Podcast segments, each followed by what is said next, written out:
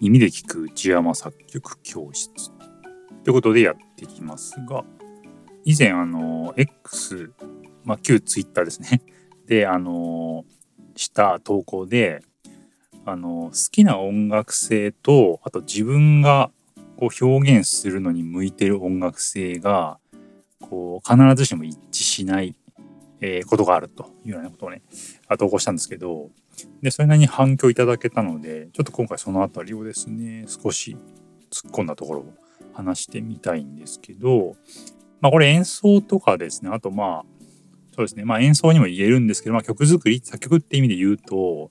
作曲する時ってあの皆さんねまあどんな曲を作るかっていうとまあ基本的に好きな曲自分が好きな音楽性っていうかこれまでに聴いてきた感じとか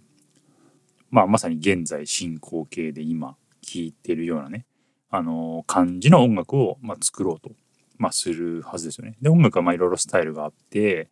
でジャンルもあるしでそこで扱われてる楽器とかまあ、えー、まあサウンド音色とかも違うし、まあ、それを含めた機材も違うし、うん、でその後曲の作り方そのものも変わってくるんですけどでまあポップスロック前提で言えばですねまあボーカルがあるっていうまあところでもいろいろ変わってくるし曲調によってね変わってくるしまあ作り方も目指すところもいろいろ変わってくると。でまあなんだろうなその自分がこれまでに聴いてきたものとかその好きなものを目安にするとまあこういう感じの曲を作ろうっていうふうにねあの、まあ、目印があのつけやすいしあとまあ純粋に好きな曲なんでまあ意欲がね保てるっていうかこういう感じのやつを自分が好きなそういう感じを目指そうって感じでやっていけるんであの一番理想的だと言えるんですけどでまあそこで冒頭で述べたその好きな音楽性っていうので、まあ、曲を作るのを選ぶと必ずしもそれがこう自分が表現するのに向いてると言えないことがあると、まあ、自分の表現する音楽性がそれに一致していると言えないパターンがあるというところが、まあちょっとね、あの、そこで心に留めておくべき点だと言えます。で、まあこれはもちろんね、その、例えば好きな、例えば男性だとして男性が、えー、好きな女性アイドルがいて、女性アイドルの音楽をよく聴いてて、で、そういうね、その、例えばカラフルで、えー、ポップでキュートな女性アイドルの音楽を、えー、その、その子がやってると音楽を、女性アイドルがね、やってると。で、それを自分が好きだから、そういう音楽を自分も作ろうっていう風な発想にいかないのは、なんかわかりますよね。自分がやってもなっていうのはもちろんあるし、その女性がやってるからこそそれが、こう自分が好きになったっていうかね、なると思うんですが、それ違う違うってすぐわかると思うんですけど、ここで言ってるその好きな音楽性と表現するの、する音楽性が一致してしないことがあるっていうケースは、それがもっと分かりづらいパターンっていうか、だからなんだろうな、例えば、えー、男性が、本人がね、男性だとして、で、なんかそのハードな、えー、なんだ、ハードロックっていうか、ヘビーロックみたいな、ガーンってこう重い、えー、ハードな激しいやつが、まあ、好きで、まあ、聴いてると。その人がね。で、実際に曲作ろうって時に、そのハードなものを自分も作ろうとするみたいな、そういうケースですね。うん。で、あのー、そのところでいくと、そのハードなものが好きな男性の、その性格とか、その人が持ってる、まあ、属性とか、えー、まあ、境遇もそうかな。まあ、諸々が、その、自分でもそのハードなものを作るってところにつながってないことがあるってことですね。具体的に言えばね。そう。だからこの例で言うと、例えばハードロックが好きだと、その人ね。でも、意外とその人は、なんだろうな、えー、アコースティックみたいなクリアな、うん、ハードじゃないものが自分の性格に合ってるっていうケースがあるみたいな感じですね。うん。だからハードロックって言えば、なんだろう、音にこうパワーがあるとか、えー、なんか低音がね、より強く響いているとかね、えー、ありますよね。なんか、えー、なんだろうな、ギターの音が歪んでいて、うん、音圧があるみたいなね。そう。で、それを、例えばその人が、えー、バンドを組んで、なんかそのハードロックを自分もやってみようって言ってやると、意外となんかその、なんだろう、自分、その人の性格的にそのサウンドがよくわかんない感じになっちゃうとか、例えば、スタジオでその音をずっと聞いてるだけで 耳が疲れちゃうとかね、ハードロックが好きって言っていながら、実際自分が作ろうとすると、結構それが大変だったりするとかね。そう、あとはなんか自分の声が、えー、そのハードなサウンドにあんまり合わないとか、うん、合わない感じ、気がするとかね、自分でね。そう。とかっていうふうに、その要は、そのハードなものが好きだからって言ってそれを選ぶと、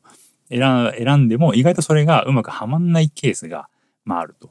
そうでまあ理想で言えばねその今その例で言うとハードロックがすごい好きでで自分もそれがハードロックを表現するのが得意、うん、っていう人が、まあ、いればねもうそれがもう性格的にも、えー、好きなものとしても性格的にも合ってるんで、えー、もうそれは存分にそのハードなものを作るっていうのをやってで出来上がる音楽も質が高いし、うんあの、まあ、本人満足満足度も高いし、ま、周りからもねあのいいねって言ってもらえるケースがあると思うんでそうそういうふうにやればいいんですけどもちろんその趣味でうん、本当自分のね好きなことだけを追求するっていうんであればハードロックのその世界が、まあ、この例で言えばハードロックになっちゃってますけどハードロックでの世界観が好きで、うん、で自分もねそういう音楽性を追求できてるってことに満足できると思うんでまあそういうちょっと支障が例えばあったとしても基本的にはそれでいけばいいと思うんですけど例えばその音楽を作ってね人からなんか評価されるとかみんなにいいねって言ってもらうとかってところを目指すと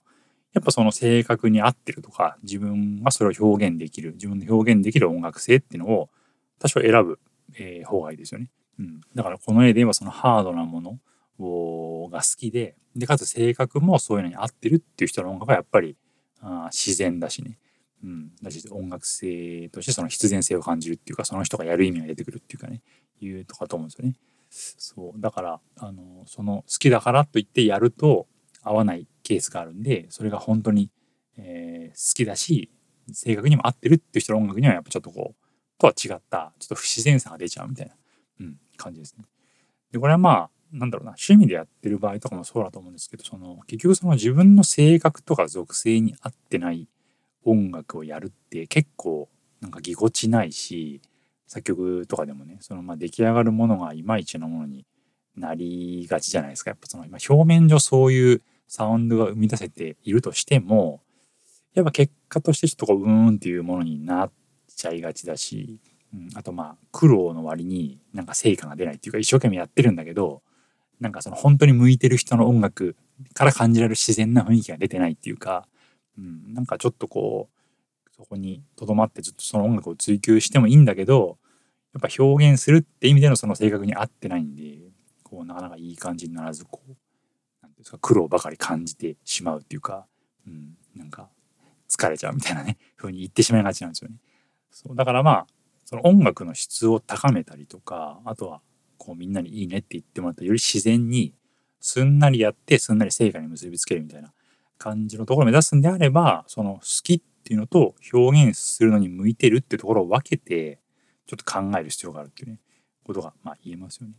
だからさっき言ったようにそのハードロック好きなんだけど意外と性格はアコースティックなものに、えー、なんか向いてるみたいな。でそれで意外とその例えばアコギユニットみたいなのを2人で2人組ぐらいでやってみようみたいなユニットやってみようみたいなのをやってただ意外とその自分の性格にすごい合ってて音楽がねすごい自然に響いて質の高いものになってでやってる自分も意外とすんなりそれができちゃってみんなからも評判良くてみたいなね。そうあこっちだったかみたいなふうにね気づくパターンみたいなのがよくある。